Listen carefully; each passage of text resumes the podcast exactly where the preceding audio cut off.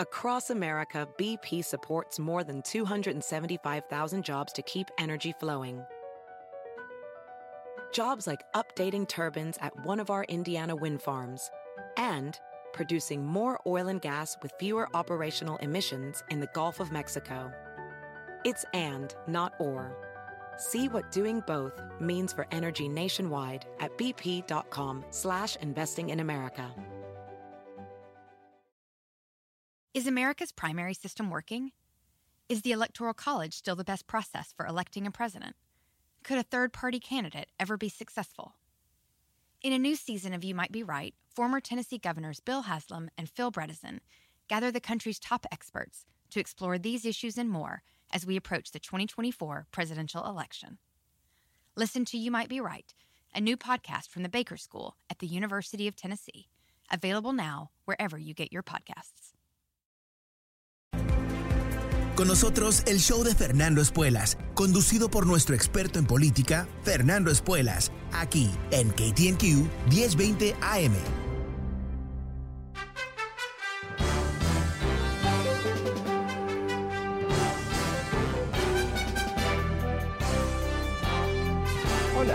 ¿Cómo estás? Soy Fernando Espuelas desde Washington. Muy buenas tardes. Gracias por acompañarme. Empezamos una nueva semana juntos. Uh, hoy el presidente de Estados Unidos se fue a su casa en Delaware. Pensamos que va a estar ahí el resto de su semana. Uh, ambas cámaras del Congreso no están en Washington, aunque hay, sigue habiendo muchísima actividad. Te voy a contar un poquito más al respecto. Pero uh, toda esta semana va a ser una semana de tema libre en este programa, así que te invito a que me llames y me cuentes qué estás pensando. El número es 844-410-1020. 844-410-1020. Uh, quizás me quieres contar algo interesante que pasó durante Navidad. Quizás leíste algo o escuchaste algo que, bueno, eh, quieres compartir. Quizás tienes una pregunta para mí o inclusive quieres debatir sobre algún tema. Bueno, este es el programa, números 844-410-1020.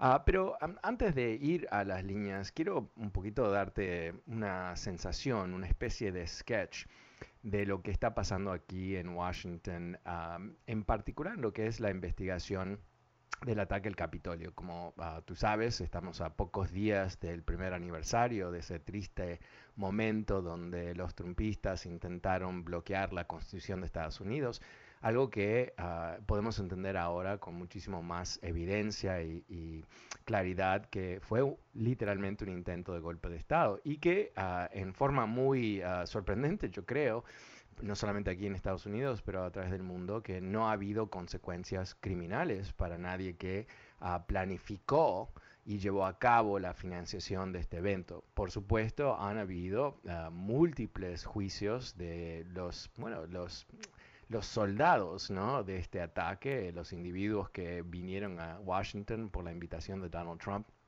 y bueno, marcharon al Capitolio y en, miles de casos invadieron el Capitolio. Bueno, 700 personas han sido procesadas hasta ahora, uh, más que nada con temas menores, uh, han tratado de distinguir entre aquellas personas que tenían un plan y venían armados y aquellas personas que quizás a través del entusiasmo uh, fervil que se creó por parte de Trump y, los otros oradores ese día, eh, bueno, terminaron adentro del Capitolio, algo que le, ha costado bastante a muchos. Uh, recordemos lo que el, gran shock uh, que han sufrido algunos que han tenido que, bueno, perdieron su trabajo, han sido expuestos en los periódicos de sus pueblos uh, y en algunos casos han tenido que estar dos o tres semanas en la cárcel, que aunque no es un largo proceso, te imaginas, ¿no? No, no debe ser muy placentero tampoco. Pero, pero lo que realmente queda pendiente es qué va a pasar con las cabecillas de este complot. Uh, y ahí hay un, un, artículo esta mañana en el Washington Post que es bastante interesante, eh, contando un poco el resumen de lo que está pasando eh, con el comité de investigación. Y algo que uh, está creando un clima de eh, nerviosismo muy importante en Washington, porque como te he comentado en otras ocasiones, uh, hay el gran temor, que creo que es bastante acertado, que los demócratas van a tener un, un, terrible desafío en mantener su mayoría en el Congreso el año que viene, en las elecciones del noviembre del año que viene, y uh, la expectativa que ha surgido es que si los republicanos ganan esa mayoría van a acabar con este comité de investigación. Dicho de manera, hay poco tiempo para poder presentarle a los estadounidenses ah, la historia de lo que pasó, ah, no solamente las evidencias, pero exactamente qué es lo que pasó. Entonces, em, eh, es interesante ver lo que pueden ser eh, el comienzo del año que viene, o sea, empezando la semana que viene, no exactamente, pero el comienzo del año que viene, lo que tiene que ver con este proceso de entender cómo ah, este golpe de Estado, el primero en la historia de Estados Unidos, ah, se, se, organizó, se financió, se llevó a cabo. Y ah, igualmente importante, ¿no? porque esto no es simplemente un ejercicio de mirar hacia atrás, sino que también es un ejercicio en defender el sistema qué acciones debe tomar el Congreso, qué leyes, qué modificaciones tiene que hacer para proteger ah, las elecciones que vienen. Ah, pero también aquí hay un, elemento que yo creo que es eh, sumamente importante, que es eh, la presentación en frente de la ciudadanía de lo que ocurrió, de tal manera que todos podamos entender y que haya un, ah, una historia coherente eh, que nos permita eh, poder decir, ok, esto es lo que ocurrió, ¿no? De la misma manera que entendemos lo que ocurrió en el ataque del 11 de septiembre del 2001, ¿verdad? Eh, se entendió después de, un, proceso muy largo de investigación. Sabemos los errores, entendemos quién participó y todo el resto. Bueno, necesitamos lo mismo en este caso. Y ahí es donde yo creo que se están poniendo las cosas bastante interesantes. Eh, hay uh, muchísimo interés por parte de este comité de entender exactamente qué es lo que estaba haciendo Donald Trump. Eh, por qué es que la Guardia Nacional no arribó a rescatar el Congreso por horas, quién los paró o, o, por qué los paró, ¿no? Hay diferentes teorías. Y algo que, que creo que es uh, bastante uh, interesante, han empezado a investigar el dinero. ¿Quién financió todo esto? Eh, yo te he comentado sobre ese famoso War Room, ¿no? Ese, esa, esa, reunión ah, eh, de los abogados de Trump y sus, más fervientes seguidores como ah, Steve Bannon en el famoso hotel Willard, eh, que estaban bueno, preparándose para bloquear ah, la certificación de las elecciones. ¿Quién pagó todo eso? Eh, el Willard no es barato. El Willard no es ah, uno de esos hoteluchos, es uno de los hoteles más prestigiosos de Washington. Eh, se entiende que todo ese grupillo ah, estaba tomando champán y pidiendo ah, room service, ¿no? ¿Cómo, quién pagaba todo eso? ¿De dónde viene? Y más allá de eso, porque si lo empiezas a entender eh, el, el 6 de enero como varios hilos que se tuvieron que tejer, ¿no? Diferentes ah, grupos de personas que se estaban organizando. Ah, hay mucho dinero detrás, se sabe que hay millones de dólares detrás. ¿De dónde vino ese dinero? ¿Y los que pusieron el dinero sabían para qué se utilizaba?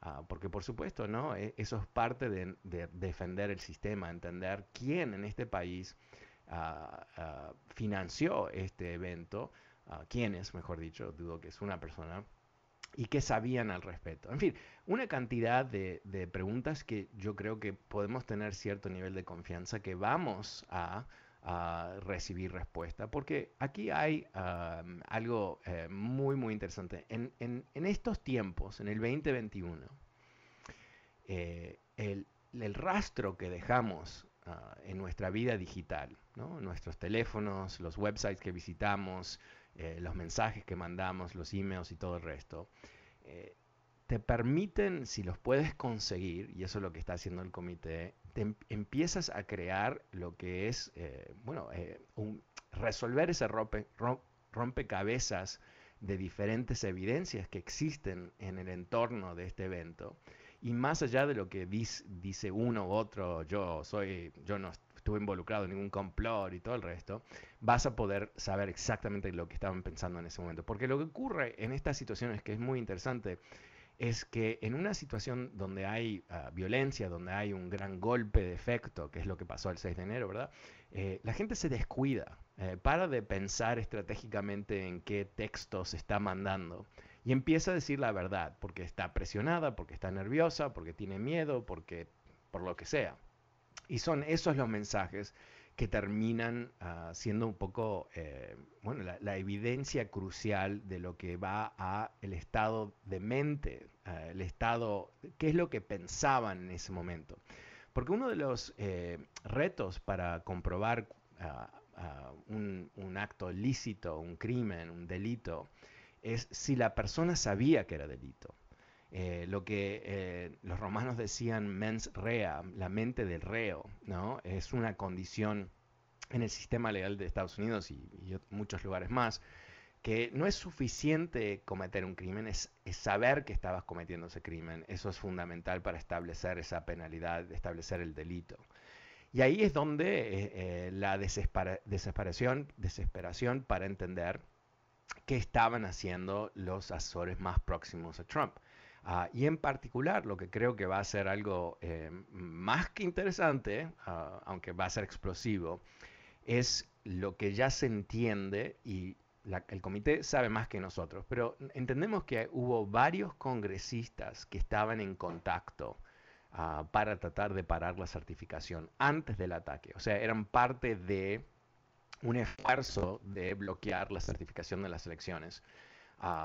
Eh, lo que no se entiende, o por lo menos no se sabe al nivel público, es lo que esto representa eh, en términos de ah, si es un complot, si era algo que pensaban literalmente, robaron las elecciones, tengo que pararlo, o si sabían que era todo un, ah, acto falso y lo hacían para quedar bien con Trump o lo hacían porque pensaban que podían robar las elecciones.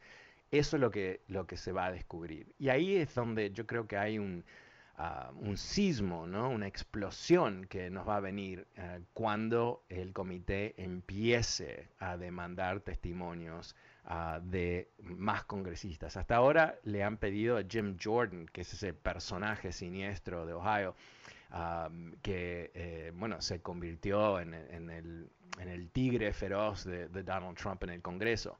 Bueno, también aparentemente, aparentemente estaba en contacto con Trump y es posible que él ya tiene un problema legal porque él posiblemente ya le mintió al Congreso bajo juramento en un procedimiento donde se estaba tratando de descubrir cuál era su ah, involucramiento en los eventos del 6 de enero. Él dijo que solamente habló con Trump una vez el 6 de enero aunque le dijo a, la revista Político que habló varias veces con Trump. ¿Cuál fue?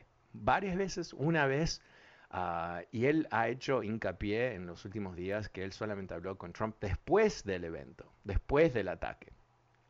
O sea que de ninguna manera él, eh, tendría las manos sucias. Pero ¿qué pasa si se descubre, y yo creo que se va a descubrir si ocurrió, que Jim Jordan estuvo charlando con Trump durante el día? Eh, es interesante eso, ¿no? Quizás eh, no tiene relevancia, pero dudo que Trump estaba hablando con su más ferviente seguidor en el Congreso y no hablando de lo que estaba pasando en ese momento. ¿Qué se decían mutuamente? ¿Cuál era el, ah, el objetivo de esas conversaciones? Y como eso, y, aquí eh, eh, podemos entender eh, total explicación por qué Trump fue a la Corte Suprema ah, de Estados Unidos el año, el año pasado, la semana pasada, mejor dicho, ah, para pedir que ellos bloqueen lo que sería la presentación de todos los documentos presidenciales ah, de la Casa Blanca durante el 6 de enero y el día antes, el 5 de enero creando todo una serie de argumentos que, no han prosperado en ninguna de las cortes donde él ha intentado, pero tratando de bloquear que eh, los archivos nacionales de Estados Unidos presenten esas evidencias, que quizás, mira lo que te voy a decir, ¿no? Es obvio que si esas evidencias mostrarían que Trump tiene las manos limpias, no habría ningún tipo de problema en presentarlas. ¿no? ¿Y por qué él las quiere bloquear? Obviamente porque lo va a comprometer de una forma desagradable, quizás inclusive comprobar un caso criminal. ¿no? Eh, pero eh, no sabemos qué va a pasar en la Corte Suprema, definitivamente, si ellos van a, bloquearlo o no. Eh, me parece que considerando lo que ha sido las decisiones de la Corte Suprema con Nixon, donde dijeron que totalmente existía a una limitación a los privilegios presidenciales, en particular lo, que se llama executive privilege, que le da a un presidente la posibilidad de bloquear ciertas cosas frente al Congreso. Cuando el presidente Trump no es presidente, ¿no? Eh, que inclusive ah, si fuese presidente existirían esos, esos casos históricos durante Nixon, pero no es presidente. O sea, yo creo que si ellos deciden bloquear lo que serían las presentaciones de esos documentos al Congreso, estaremos frente a un escenario de ruina, honestamente, en este país, donde el prestigio de la Corte Suprema estaría ah, arruinado, ah, porque eh, sería bastante obvio que ellos están defendiendo a Trump. Yo no sé, eh, eh, voy a hacer un paréntesis aquí, porque es algo que he estado pensando yo no sé si a estas alturas la Corte Suprema, porque recordemos, son nueve, nueve, personas con intereses personales, ¿no? Y, deseo de prestigio y, deseo de poder y deseo de, tener credibilidad. Y aunque obviamente los que puso ahí Trump son trumpistas, eh, no está nada claro si sus ah, intereses personales son iguales que los de Trump. O sea, defender Trump a, capa y espada, eh, no es lo más lógico para ellos, porque Trump va a desaparecer. De alguna manera va a desaparecer, ¿no? Termina en la ruina o termina perdiendo las próximas elecciones o se muere porque no es un jovencito tampoco, ¿verdad? Ah, pero estos jueces en la Corte Suprema, eh, los que puso Trump en particular, tienen 20, 25 años por adelante. Se quieren jugar por Trump no está para nada claro. Pero eh, yo creo que eh, eh, los intereses de Estados Unidos de entender exactamente qué es lo que ocurrió el 6 de enero, quién lo planificó, qué es lo que pasó, cuáles fueron las intenciones, poder defender el país de un, intento semejante en el futuro y todo eso, quizás les va a dar a ellos la posibilidad de tomar Ah, bueno, la, decisión correcta. Y digo correcta no porque es mi punto de vista, sino porque dos cortes ya, ah, em, eh, la, Corte del Distrito aquí en Washington dijo que Trump no tiene un caso, que es totalmente rechazable lo que él dice, que en Estados Unidos hay solamente un presidente a la vez y que si el presidente de Estados Unidos, Biden, decide que estos documentos eh, van a beneficiar a Estados Unidos y por eso se lo entrega al, Congreso, que un expresidente no, no puede bloquearlo. ¿no? Suena bastante obvio. Pero después lo que pasó es que Trump llevó eso a la Corte eh, de Apelaciones de Washington, D.C. y ahí tres jueces ah, dijeron exactamente lo mismo, ah, pero lo ampliaron aún más, ah, diciendo que eh, no podría haber un Estado de Derecho, no podríamos tener una constitución en este país si hubiese privilegios especiales para expresidentes o, o, quien sea. Interesantemente, en el caso que puso Trump frente a la Corte Suprema, dice que él tiene privilegios especiales, que él, es diferente, que él y los otros expresidentes tienen una condición especial y que esa condición especial les debe permitir a ellos desafiar los poderes del Congreso. Honestamente es, un, una, una argumentación ah, bastante extrema, ¿no? Porque dice que una vez que tú eres presidente pasas a un panteón, eres ahora, no sé, intocable, estás más allá de la ley, costumbres y, bueno, los buenos modales, algo que no creo que se va a presentar la Corte Suprema a decir, aunque por supuesto, nos han sorprendido más de una vez con sus intenciones de exactamente llevar a cabo lo que es un, una hoja de ruta de extrema derecha, ¿no? Pero en fin, ah, no sé, hay, múltiples intereses aquí que creo que son importantes, ah, eh, bueno, van a más que ser importantes, van a ser evaluados eh, por diferentes personas ah, para determinar qué, qué, hacer. En resumen, perdón. Yo creo que eh, vamos a tener en los próximos tres meses la oportunidad de escuchar la historia del 6 de enero, la historia más del 6 de enero, de un intento por parte de Trump por varios meses de robarse las elecciones, sí o sí, ¿no?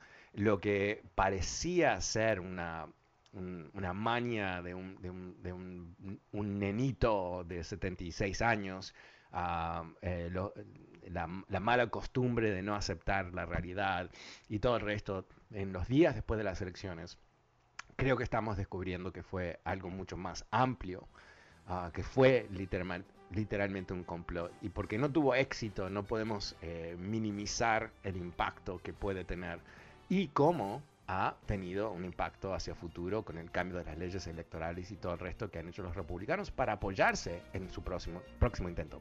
Ok, termino ahí, tengo que ir a una pequeña pausa, es tema libre en el programa, números 844-410-1020, soy Fernando Espuelas y vuelvo enseguida con tus llamadas mucho más adelante, no te vayas.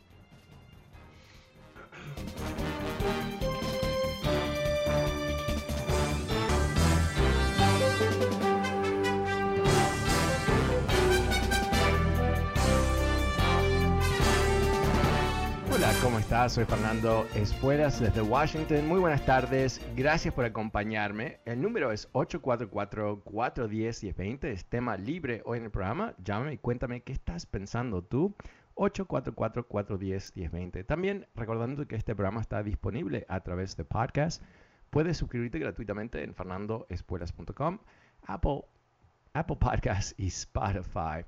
Ah, pero eh, quería contarte también, eh, compartir, mejor dicho, eh, mi Navidad, donde lo que iba a ser una gran reunión familiar con mis uh, cuñados y cuñadas y sobrinos y sobrinas, terminamos eh, aislados todos eh, porque una de mis uh, sobrinas terminó con COVID, eh, aparentemente infectó a la mamá, otra parte de la familia pensaban que tenían COVID y se aislaron, aunque no tenían, y nosotros fuimos expuestos, pensamos, a través de un amigo de mi hijo. Y terminamos decidiendo, aunque eh, todos eh, fuimos testeados en forma negativa, que es bueno, eh, no tomar riesgos y infectar a nadie más. En fin, otro año más, el segundo año, ¿no? Donde lamentablemente todos hemos tenido que ajustarnos a la realidad de, esta enfermedad. Pero lo que yo hice, que es lo que te quería contar más que nada, es me puse a cargo de toda la comida y decidí hacer un, gran, ah, bueno, un banquete básicamente. La idea siendo que íbamos a comer esa comida toda esta semana, no, no era para ese día, pero en fin.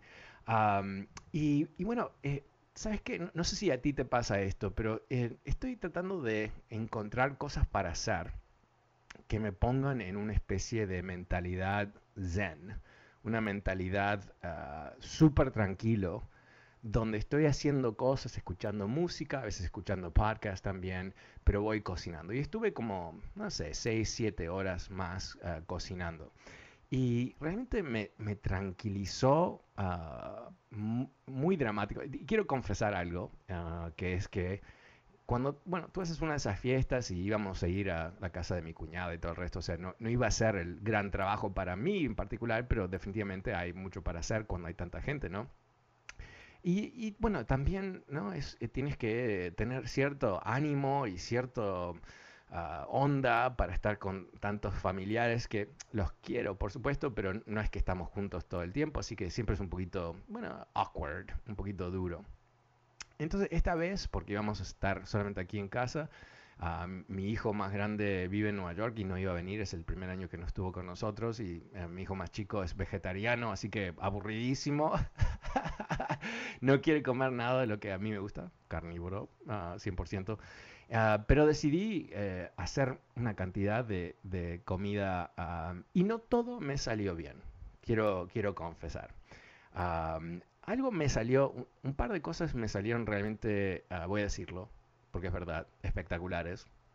En particular, uh, un, nunca lo había hecho, pero eh, se llama, ¿cómo se llama? Creo que se llama cerdo andaluz, de Andalucía. Es una receta de España que encontré en internet. Y es lo más loco posible, porque es tomar uh, un pedazo de, cerdo como un, un loin, no sé cómo se dice loin, pero no, no tiene huesos ni nada, ¿no? Y hacerle agujeros y rellenar los agujeros con panceta o bacon.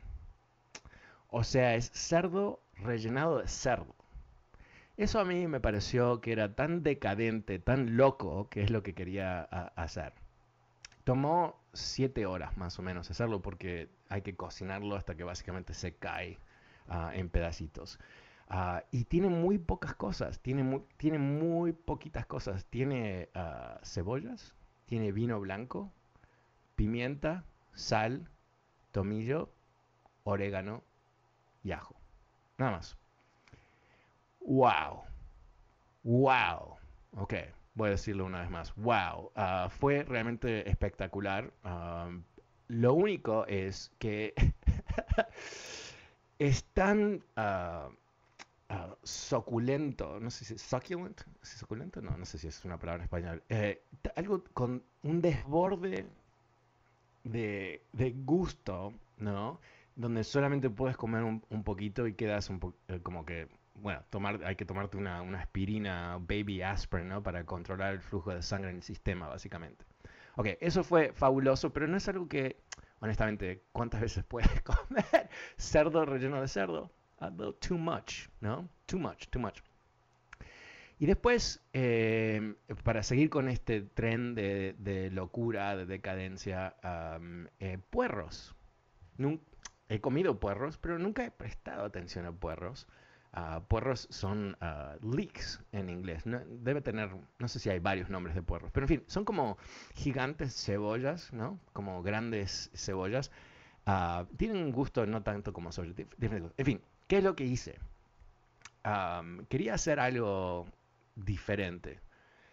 Bueno, eh, encontré una receta de Martha Stewart. ¿Te recuerdas Martha Stewart? Martha Stewart es, es exuberante en sus recetas. Bueno, eh, cociné los puerros en crema. Yo nunca como de esta manera. ¿eh? Esto fue todo como tratar de crear cosas ah, realmente ah, un poco extravagantes, ¿no? Para Navidad. Cocinados en crema por media hora. y después crema, sal, pimienta. Puestos al horno con queso y cocinados otros 15 minutos. Oh my God. No, era eh, demasiado una vez más. O sea, todavía lo, tengo, tengo presente el gusto en mi, en mi, en mi boca. Realmente ah, increíble. Muy fácil, muy, muy, muy fácil. Pero increíble, ah, demasiado. Too much. Ok, después hice unas, unas papas que nunca había hecho, una receta francesa llamada uh, fondant. ¿Mm? Ni sé qué quiere decir, pero fondant y tiene varios elementos de, de, ¿no? Hay que cocinarlos una vez, hay que hervirlos, después hay que cocinarlos de otra manera, después hay que freírlos y después hay que ponerles um, uh, consomé. hay varias cosas que hay que hacer. Aparentemente no las hice para nada bien, porque fue realmente una tremenda eh, pesadilla en la boca. Uh, tuvimos que tirar las papas. tuvimos que tirar las papas. Así que eh, un, todo un experimento que no, no salió de todo bien, pero definitivamente fue más que divertido. Ah, un experimento que ah, em, no que deseo que el año que viene estemos todos aislados una vez más, pero eh, dentro de lo que pudo haber sido un día un poco triste, ah, en realidad fue un día bastante divertido, eh, en donde, no sé si te pasa a ti, pero cuando cocinas así horas y horas y horas, toma energía y todo el resto, pero ¿con qué terminas? Más allá de las papas fondant que hubo que tirarlas porque eran un asco, eh, el resto bastante... Ah, me olvidé, me olvidé. Eh, nos habían, ah, mi cuñado nos había regalado un jamón. y cocinamos el jamón también. y ahí ah, hice algo muy diferente.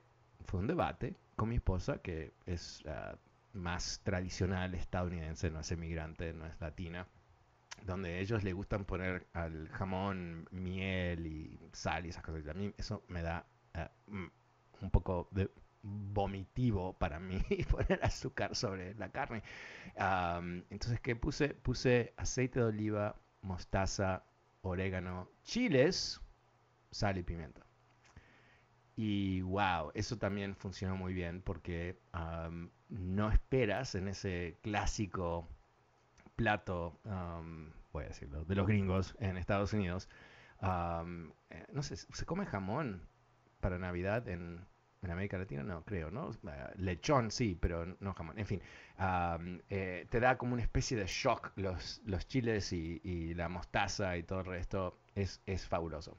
En fin, eh, fue una especie de, escándalo de comida, ah, pero definitivamente fue más que divertido. Y, me, siempre me, hace recordar cuando me meto así a fondo, ¿no?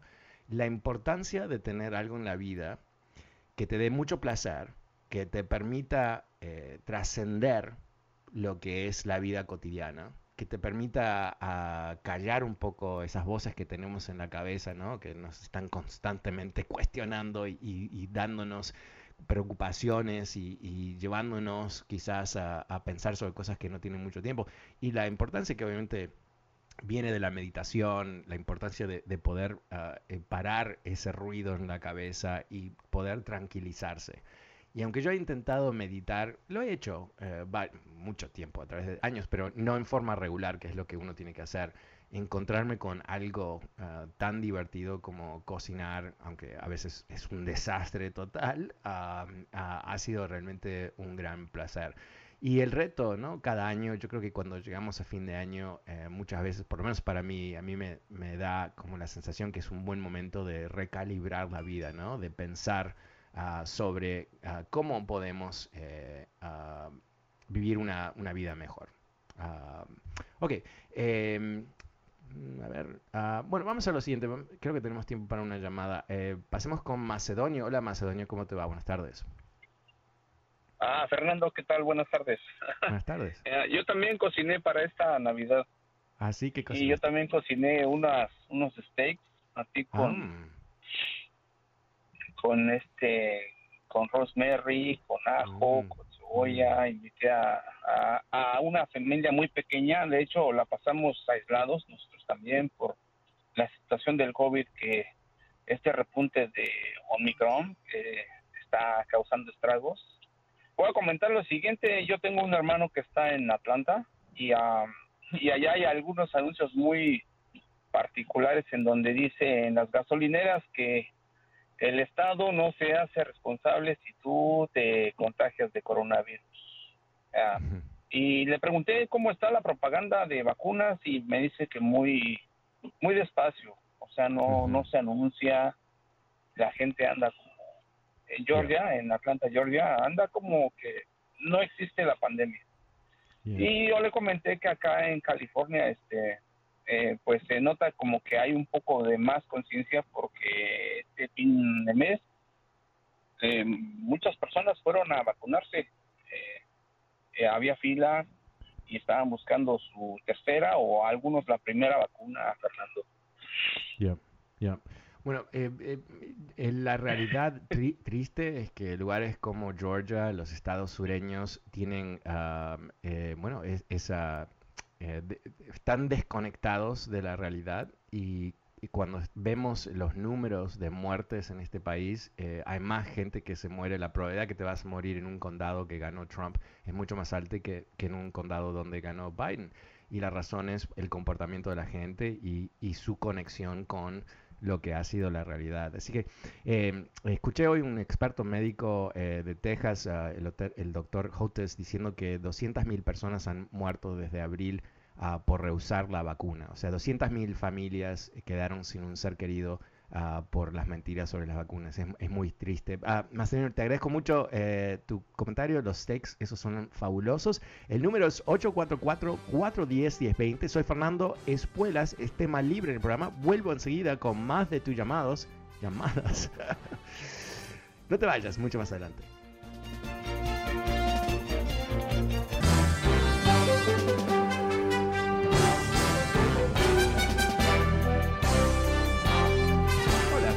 Soy Fernando Espuelas desde Washington. Muy buenas tardes. Gracias por acompañarme. Es tema libre hoy en el programa. números 844-410-1020. También recordándote que este programa está disponible a través de podcast. Puedes suscribirte gratuitamente en Apple Podcast, Podcast Spotify y fernandoespuelas.com. Pero ahora vuelvo a las líneas con Alex. Hola Alex, ¿cómo te va? Buenas, buenas tardes. ¿Qué estás pensando tú hoy? Yo creo que es Alicia. Ah, hola Alicia, perdón. Hola. Hola, hola Alicia. Adelante Alicia, ¿cómo Alicia. Hola, hola, eh, solo siempre para felicitarte, que hayas tenido una muy buena, feliz Navidad, aunque sea con, con un hijo, ¿verdad? aunque así pasa. Este, y nosotros, pues, ¿qué crees que nos enfermamos todos? Oh, oh no. Um, ya mi, fueron saliendo positivos, positivos, y entonces nos hicimos luego los test. Y y íbamos a celebrar el cumpleaños de mi nieta solo pues nada más aquí en familia precisamente por lo mismo pero tuvimos que cancelar completamente. Ah. y y pues ahorita estoy esperando por mis resultados. Ya este y estamos este pues en cuarentena todos estamos inclusive en casa estamos con mascarilla por los que todavía no tenemos los resultados listos Claro. yo yo perdí tres um, tres familiares pero esto es en México Ah, en México ah. Y, Y- y y- pe- y pero se sienten bien los que los que tienen Sí. salieron positivos, ¿sí? Sí. yo este mm, pues yo tengo mis dos vacunas ya estaba Ajá. ya estaba yo mi, mi mi cita para el booster sería como en enero 3 eh, 4 por Ajá. ahí Ajá. y entonces dije bueno como quiera pues no estamos saliendo fuera de lo que es nuestro entorno más sin embargo sí este pues eh, estoy en- estoy me siento enferma como con mi nariz así como constipada y un poquito de dolor de cintura pero eso es todo. Este y todos han tenido sus um, sus estos efectos um, diferentes. Este solo los niños son los únicos no vacunados Claro. los dos pequeños pero de ahí todos estamos vacunados Qué bueno, qué bueno, ¿no? Qué alivio. Ujú. Eh, pe- eh, sí, eh, el, el tema con Omicron realmente pasó de ser teóricamente va a explotar a está explotando. Ah, eh, Sí. Están llegando a récords de nuevos casos en Inglaterra y se espera que en Estados Unidos en las próximas semanas vamos a estar en lo mismo. Y el gran temor Fernando, es que... Sí, Yo, yo tengo una pregunta, disculpa. Yo tengo una pregunta. Por ejemplo, cuando uno se va a hacer un test y, um, y a uno le dicen qué clase de test va a tomar, porque yo donde fui decía decía Delta. ¿Es, eh, o, o es nada más el COVID-19 y de ahí no se sabe qué es lo que tenemos? ¿O no? Eso es que estamos un poco confundidos. Sí, lo que yo entiendo es que los, los tests disponibles eh, pueden captar cualquier variante de, de COVID. Ah, y Oh, la enfermedad se llama COVID-19. ah, los variantes tienen su subnombre, pero creo que el test ah, demuestra que o tienes o no tienes una reacción al, al COVID-19. Ah, una de las grandes Ujú. eh, ah, preguntas o cuestiones que no, no- no se sabía en el comienzo es si esos tests iban a ser am, efectivos en, en, am, en detectar el Omicron y aparentemente sí, sí lo son, de hecho son, y de esa manera eh, lo, probablemente lo que ustedes están experimentando, bueno, iba a decir algo que en realidad no, no lo puedo decir, iba a decir que probablemente lo que ustedes tienen es el Omicron, ah, pero en realidad está el. Delta y el Omicron están presentes a la misma vez. Pero lo que, lo que está clarísimo, y esto lo, lo estoy escuchando no solamente en Estados Unidos, pero en otros países también, el gran problema eh, que, que se vive en, en este país y en otros lugares son las personas no vacunadas. Porque las personas vacunadas, como tú y, y tus familiares, eh, pueden infectarse, pero no necesariamente van a enfermarse o van a tener síntomas graves. Y la manera que hay que pensar sobre la vacuna no es que me va a parar la infección, no, la, la manera es que te va, va a parar a que tengas malos resultados.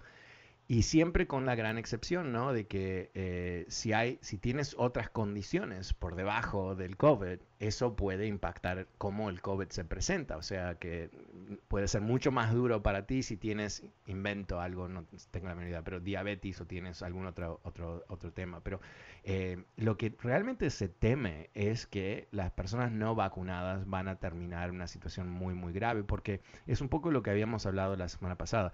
No es simplemente que es COVID, es que es COVID cuando hay una explosión de casos, dicho de otra manera, pueden saturarse los hospitales. Y lo que ha pasado en, la- en los últimos... am, en las últimas semanas es que ha habido una explosión de casos infantiles de COVID en los hospitales. Y eso Sí. es lo que también preocupa tremendamente, eh, Alicia, el, el- el temor ¿no? de que no va a haber suficiente capacidad en los hospitales. Porque una vez más, no es, no es simplemente camas, son ah, enfermeras, son doctores. Y lo que está pasando es que se están enfermando muchas enfermeras y doctores también. O sea que eh, eh, es el problema de, de llegar a un colapso. Ahora, en, un, en, otro, en otro país, de los cuales hay, hay pocos, pero hay, en donde todo el mundo está vacunado, básicamente todo el mundo está vacunado, no están viviendo este problema. Eh, están viviendo tu experiencia, Alicia, de que es que quizás tienen un, un par de síntomas, pero nada que ah, preocupa, nada que te va a llevar al hospital. Porque el, el momento que tú llegas a un hospital, inclusive si te has vacunado por, por lo que sea, ahí es donde empieza el problema, ah, porque los errores se suman, puede ser que, que, que te, que, bueno, que no te vaya bien ahí. Así que, Alicia, gracias por avisarme, menos mal que, que toda la- todo, t- todo se siente bien en tu casa. Eh, llámame la semana que viene y cuéntame cómo, cómo te fue. O Sí, vamos a esperar como 10 días y, y, y tenemos que tomarnos el test de, de nuevo de nuevo otra Ya. vez. Ah, ok. Ok, buenísimo. Bueno, avísame cómo, cómo te fue. Muchas gracias. Suerte con Gracias. todo. Gracias. Feliz día, adiós. Feliz día. Chao. Ah, el número es 844-410-1020. Pasemos con María. Hola María, ¿cómo te va? Buenas tardes. Sí, buenas tardes, Fernando. Buenas tardes. Cuéntame, Mire, ¿qué me da tanto pensando? gusto, oiga, oírlo, cómo, cómo cocinó tantas horas. Divertido. Mi- ¿Tú cocinas? Sí, yo cocino, yo cocino Ah, mucho. Sí, ¿qué Sí, te a mí me cocinar? encanta la cocina. Ah, a mí, a mí también. ¿Qué, te gusta? ¿Cuál es tu plato favorito que te gusta preparar? Mire, a mí me gustan los chiles rellenos. Me encantan los chiles rellenos. Mm, mm, ¿Con qué lo rellenas? Los relleno con queso. Nos- yo soy Mm, mexicana y, y los rellenamos con queso nosotros. Pero esta Navidad hice, hice este, eh, nosotros le llamamos rosca de carne en México, pero aquí en Estados Mm. Unidos le nombran meatloaf. Mm, ¿Y qué le y, pones? y- y hice, hice un espagueti y luego hice una ensalada de, de, de así de, de muchos colores.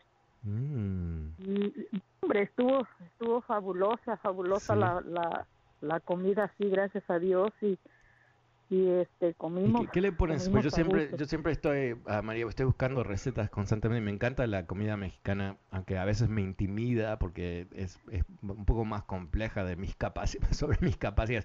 ¿Qué, qué le pusiste ese ro- rosca de carne, dijiste? Sí, rosca de carne. Es, es, un- Mm. es un- este, le pongo, este, como por ejemplo, una libra de carne de puerco, una libra de res. Mm, Y luego le pongo una lata de, de jamón endiablado por cada libra de carne. wow. Y luego eh, chile jalapeño y luego le pongo pan molido, pan molido, este, o galleta molida. Y luego le pongo un huevo, tantita leche, mayo, esta mostaza. Mm, y, y se bate toda, se revuelve toda, toda con las manos y luego la pongo yo en una rosca y la meto al horno. qué rico. Ah, uh, está tan rica, oye, que hasta los niños ¿Y le pones comen. algún tipo de salsa encima o...? No, lo que hago es que cuando ya, ya está, la volteo en un plato y luego le relleno lo que es el, el hoyo de la rosca, así como Ajá. las donas, este, le relleno de arroz, Ah. de arroz eh, con vegetales. Entonces ahí le agarra uno su Mm. rebanadita de carne y luego su cucharada de arroz. Oh, y qué rico. cucharada de ensalada. Y bien, bien rico, Fernando, bien rico. Wow. Y, y el, el jamón endiablado, tú dices que, que es como un, jamón que está cocido y viene en latas, el jamón así. endiablado este, lo venden en lata, Mm, mm, en, en, en latita y así se llama. Wow. Así se llama jamón endiablado. ¿Y, y qué más hiciste? Tengo hambre. Hice a- a- arroz, hice espagueti, espagueti, Espagueti. pero el espagueti que nosotros hacemos le ponemos crema y queso, no le ponemos salsa Mm. ni carne ni nada, sino que crema y queso y lo metemos al horno por 25 minutos y ya Ah, este sale sale bien rico, bien rico sale. eso Y también es puro para engordar, pero es Sí, sí.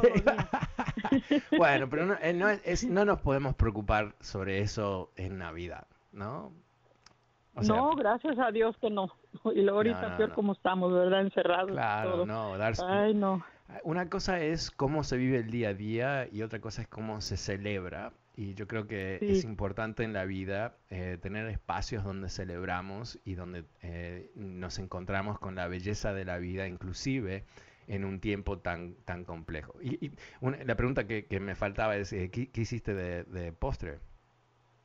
Hice flan napolitano. Mm, ¿qué es flan napolitano? Flan napolitano es, es un flan que se hace con leche, leche clavel y leche, leche de la lechera Ajá. y luego se le pone huevo. Se bate Ah. en la licuadora y luego se, el azúcar se hace líquida en la lumbre, la pone Mm. en, en, en un, en, en un, este, en un recipiente, en la lumbre. Como bajita, caramelo. Como caramelo y luego ya después se Mm. le vacía el, lo que está en la licuadora y se mete al horno también. Mm, También, y, Mm. muy rico, también así se come uno un pedacito también, no, no, no mucho porque es muy Mm. dulce. Mi, mi Sí. esposa hizo un cheesecake. ah, yo no me gusta, lo- no como mucho postre, pero cuando como ah, Navidad o algo así me gusta, ¿no?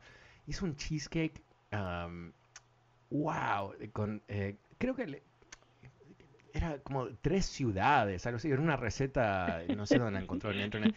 No sé, pero muy, muy simple. eh, tan simple que pensé, no, esto necesita un poco de chocolate para dar un poco de vida, pero esa cremosidad, ¿no? Que, que, se, que, se lo, que ella logró, no sé cómo, fue mágico para mí, porque yo no, no sé hacer un Sí. cookie.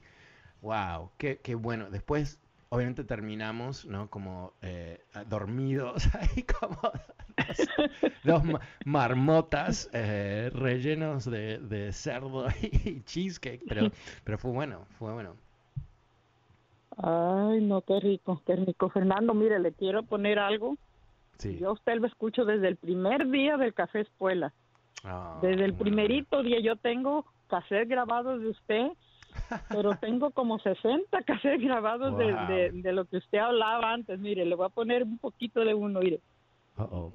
Dice, la, la posibilidad que van a condenar a, a quien- nadie sabe cuántos soldados de Estados Unidos pueden ojalá que no Pero es, es, es un- una, una, una biblioteca que tengo yo de cassettes y cuando usted no estaba, cuando usted se desapareció, que ay, andaba yo desesperada y toda, Me mire, yo cuando usted desaparecieron. empieza, oh, lo desaparecieron. Ah, pues cuando No, mira, usted... mira, mira lo que pasó. Un día eh, recibo un email, años atrás, del presidente de Univision Radio que venía a Washington am, y quería desayunar conmigo, perfecto. Eh, nos sentamos en su hotel charlando, todo bien. Había visto los ratings, era el, el programa número uno en el país. Así que yo muy contento, teníamos anunciantes. y dice, hemos decidido que no queremos estar en la radio hablada nunca más. Así que terminamos la red y tu programa termina. Yo digo, pero ¿cómo? Pero si tengo, creo que eran, faltaban dos semanas para el octavo aniversario, no sé qué. Y me dice, no, lamentablemente, un buen tipo, no, no, na- nada de mala onda ni nada por estilo, pero igual. Y de un día para el otro decidieron que no, ya no querían estar en el negocio de, de radio hablada y, y lo cambiaron a deportes, que, bueno, eh, no creo que le fue demasiado bien. Que no le Ah, dio el pero- resultado porque porque yo aquí estoy. No, además, eh, eh, eh, tenemos, los ratings de este programa eh, son muy buenos y, y, ah, o sea, mucha gente eh, redescubrió el programa y mucha gente nueva quizás lo descubrió por primera vez, pero eh, eh, eh, eso es lo que pasa en, en este negocio, es muy, muy raro, de un día para el otro. Y lo, lo más raro es que no me, no me dejaron despedirme al aire, que creo que tenían miedo de que yo me iba a enojar y a proclamar algo raro al aire, que no, no era el caso, yo no estaba enojado. Ah, para nada, o sea, a veces eso ocurre, o sea, me dolió y obviamente fue una gran sorpresa y no era lo que yo quería porque me divertía montones haciendo este programa, pero definitivamente así es lo que ocurrió. Así que no es que yo desaparecí, sino que me desaparecieron de día- literalmente de un día para el otro. Pues nos quedamos nosotros nomás, a qué hora sale y lo cambiarían de hora y lo cambiarían de día y todo, y nada, y nada, y nada. Y Ah. hasta que un día lo escuché yo con el señor Ramos por allá y yo como voy con el señor Ramos le dije, oiga señor Ramos, ¿y dónde está Fernando Escuelas? Está en Washington.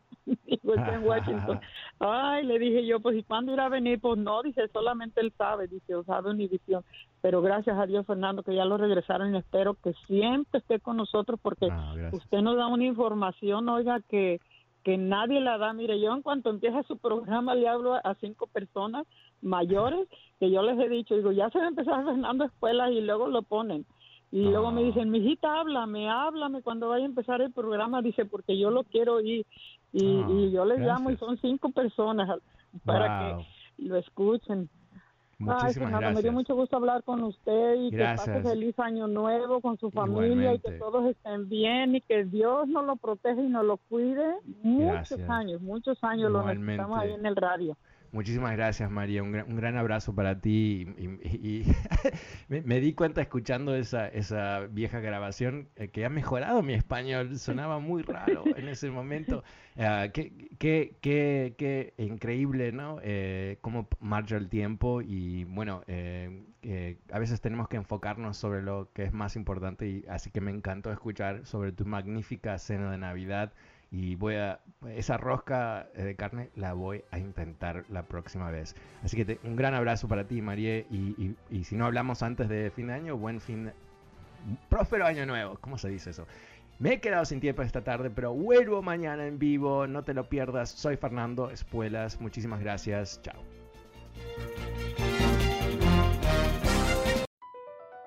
Across America, BP supports more than 275,000 jobs to keep energy flowing. Jobs like updating turbines at one of our Indiana wind farms and producing more oil and gas with fewer operational emissions in the Gulf of Mexico. It's and, not or. See what doing both means for energy nationwide at bp.com slash investing in America.